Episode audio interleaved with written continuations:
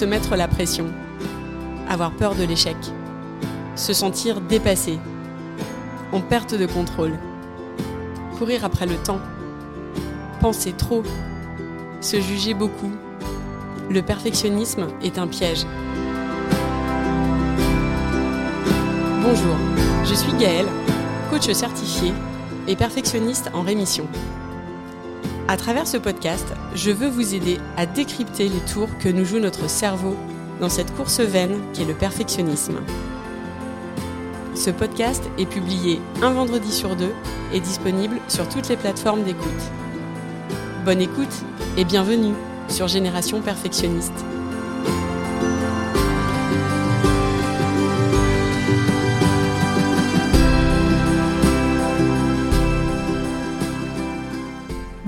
À tous, vous écoutez l'épisode 31 et aujourd'hui j'aimerais vous parler d'échec. Vous vous demandez peut-être ce que veut dire cette expression embrasser l'échec. Mon intention, à travers cet épisode, c'est de vous proposer de changer de regard sur l'échec. Soit pour euh, en avoir moins peur, soit pour pouvoir le surmonter si vous faites face en ce moment à une situation d'échec. La peur de l'échec, c'est l'une des grandes peurs que cache le perfectionnisme. On a peur d'échouer parce qu'on a peur de ce que ça voudrait dire de nous.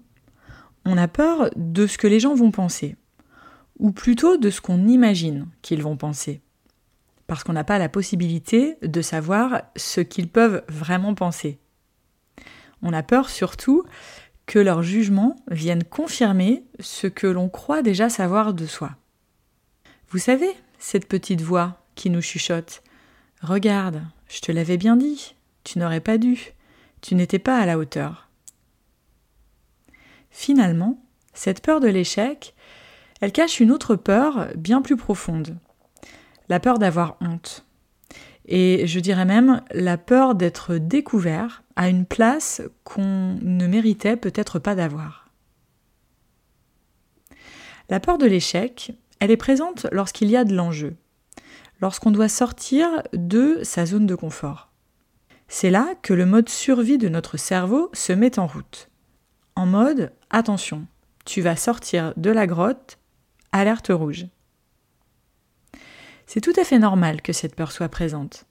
Notre cerveau humain, sa partie primaire, est programmé depuis toujours pour assurer notre sécurité. Cette peur prend beaucoup de place pour nous lorsqu'on est drivé par un état d'esprit perfectionniste, qui est si rigide que le moindre faux pas peut être considéré comme un échec. C'est parce qu'il y a cette peur d'échouer que les comportements perfectionnistes se mettent en place. L'échec ne peut pas être envisagé comme un point d'arrivée possible. Les perfectionnistes vont donc tout faire pour l'éviter. Et pour ça, ils vont inconsciemment mettre en place deux stratégies. Soit ils vont surproduire en faisant toujours plus, en essayant de tout contrôler, ils auront alors du mal à déléguer et termineront bien souvent épuisés. Soit ils vont éviter de prendre le moindre chemin risqué qui mettrait en péril l'image parfaite de réussite qu'ils veulent continuer d'alimenter. Ils vont alors mettre en place une stratégie d'évitement, en reportant les choses, en procrastinant, ou pire, en n'osant pas bouger de la situation dans laquelle ils se trouvent. Bien sûr, l'échec est inconfortable, et en avoir peur, c'est normal. Mais je crois que ce qui me pose le plus problème, au final, et qui vient alimenter cette peur qu'on en a, c'est le sens qu'on lui donne. Et surtout au départ, le sens que notre société lui donne. Particulièrement en France, où il est souvent considéré comme une expérience négative et culpabilisante. Si on regarde dans le dictionnaire, la définition de l'échec est la suivante. Résultat négatif d'une tentative, d'une entreprise, manque de réussite, défaite, insuccès, revers.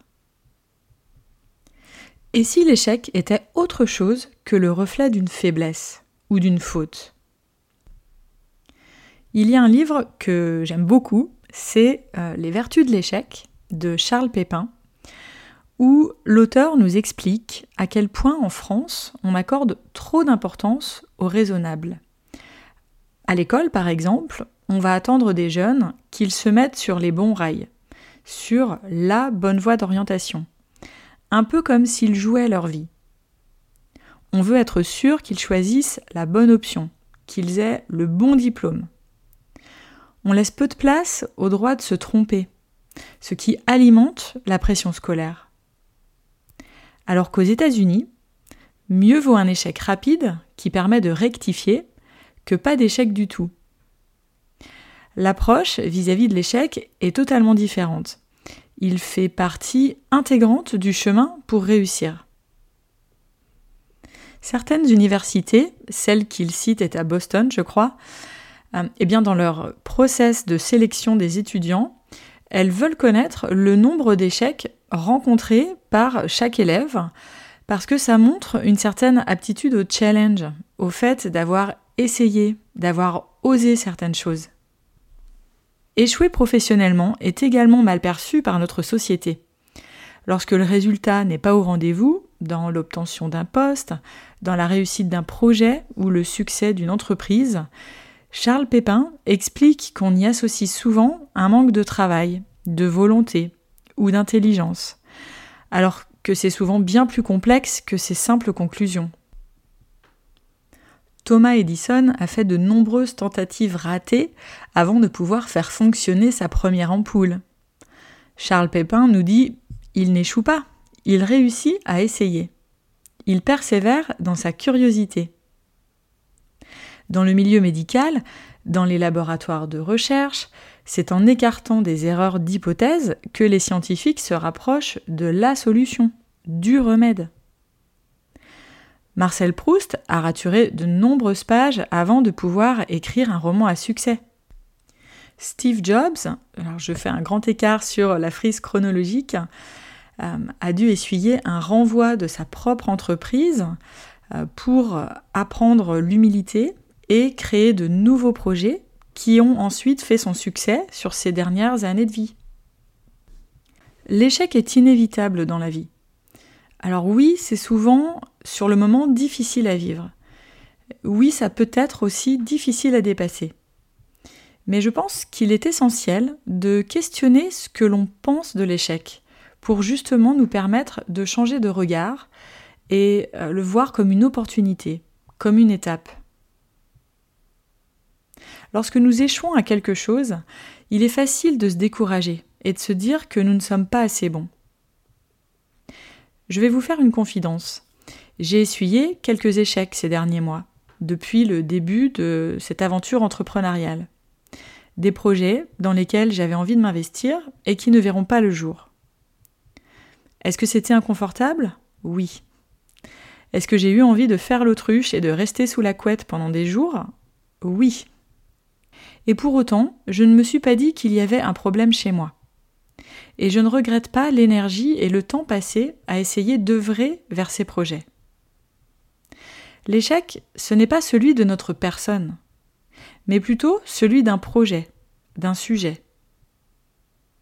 Ces étapes peuvent être une occasion de réfléchir sur nos actions et sur nos choix. L'occasion pour nous de mieux comprendre ce qui n'a pas fonctionné et comment nous aurions pu faire différemment. Mais pas en mode autoflagellation, plutôt comme un levier d'apprentissage et de développement. J'aime considérer l'échec comme une étape utile. Je crois que c'est ma nouvelle définition pour ce terme. J'aime le voir comme un jalon faisant partie du voyage. C'est bien en osant faire des choses, en osant prendre une décision, en allant dans une direction, qu'on saura si c'était le bon mouvement à faire ou pas. On doit en quelque sorte faire des erreurs pour pouvoir nous améliorer, pour pouvoir passer à l'étape d'après. On peut avoir envie de réessayer différemment, d'explorer des solutions nouvelles, ou au contraire de voir cette étape comme un message que ce n'était pas pour nous, pas maintenant. J'aime penser que la vie est bien faite et que certaines choses n'arrivent pas par hasard. Si ces projets n'ont pas vu le jour me concernant, c'est sûrement parce qu'il y a autre chose qui m'attend derrière, que la vie me réserve une autre expérience, une autre trajectoire. On a le choix en fait. On n'a pas à subir l'échec. Passé le point de départ, plus ou moins douloureux, on peut choisir de se réinventer, comme le suggère Charles Pépin. L'échec peut nous rendre disponibles pour autre chose. J'adore l'exemple des sœurs Tatin, qui ont donné leur nom à la célèbre tarte. Pour la petite histoire, elles tenaient un restaurant très prisé par des chasseurs. Et un jour, l'une d'elles réalise, au moment de servir le dessert, qu'elle avait oublié la pâte dans sa tarte aux pommes. Elle décide alors de l'ajouter quelques minutes avant la sortie du four. Résultat, les chasseurs ont adoré cette tarte aux pommes renversée, caramélisée. De là, et donc en échouant, est née la fameuse tarte tatin, aujourd'hui un incontournable de nos recettes françaises. Autant accueillir ce qui vient. Pour finir, si j'avais vraiment envie que vous repartiez avec une chose, ce serait celle-ci. L'échec ne veut rien dire de vous ou de votre valeur.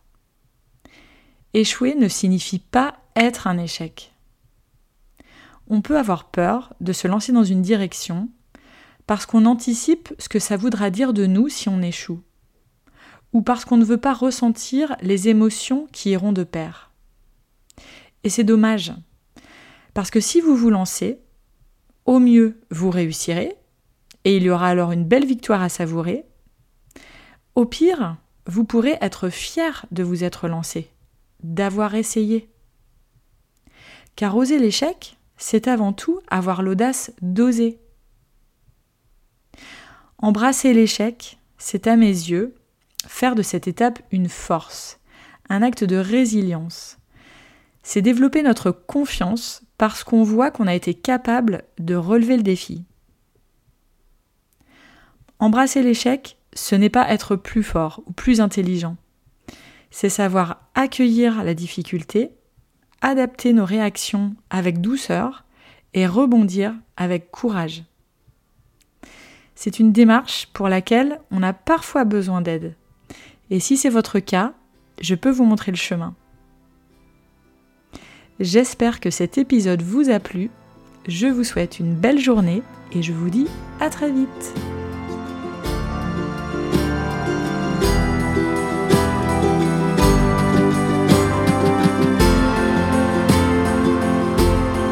J'espère que cet épisode vous a plu.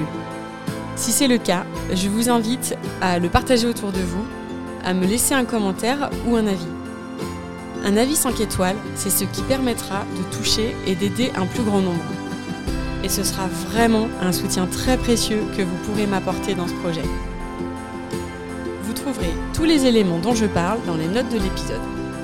Vous pouvez également me suivre sur Instagram, sur le compte Génération Perfectionniste, Enfin, si vous avez le sentiment que le perfectionnisme prend trop de place et qu'il vous éloigne de la vie à laquelle vous aspirez vraiment, le coaching peut répondre à ce besoin. Vous pouvez me contacter et je me ferai un plaisir de vous aider. Je vous dis à très vite pour un nouvel épisode.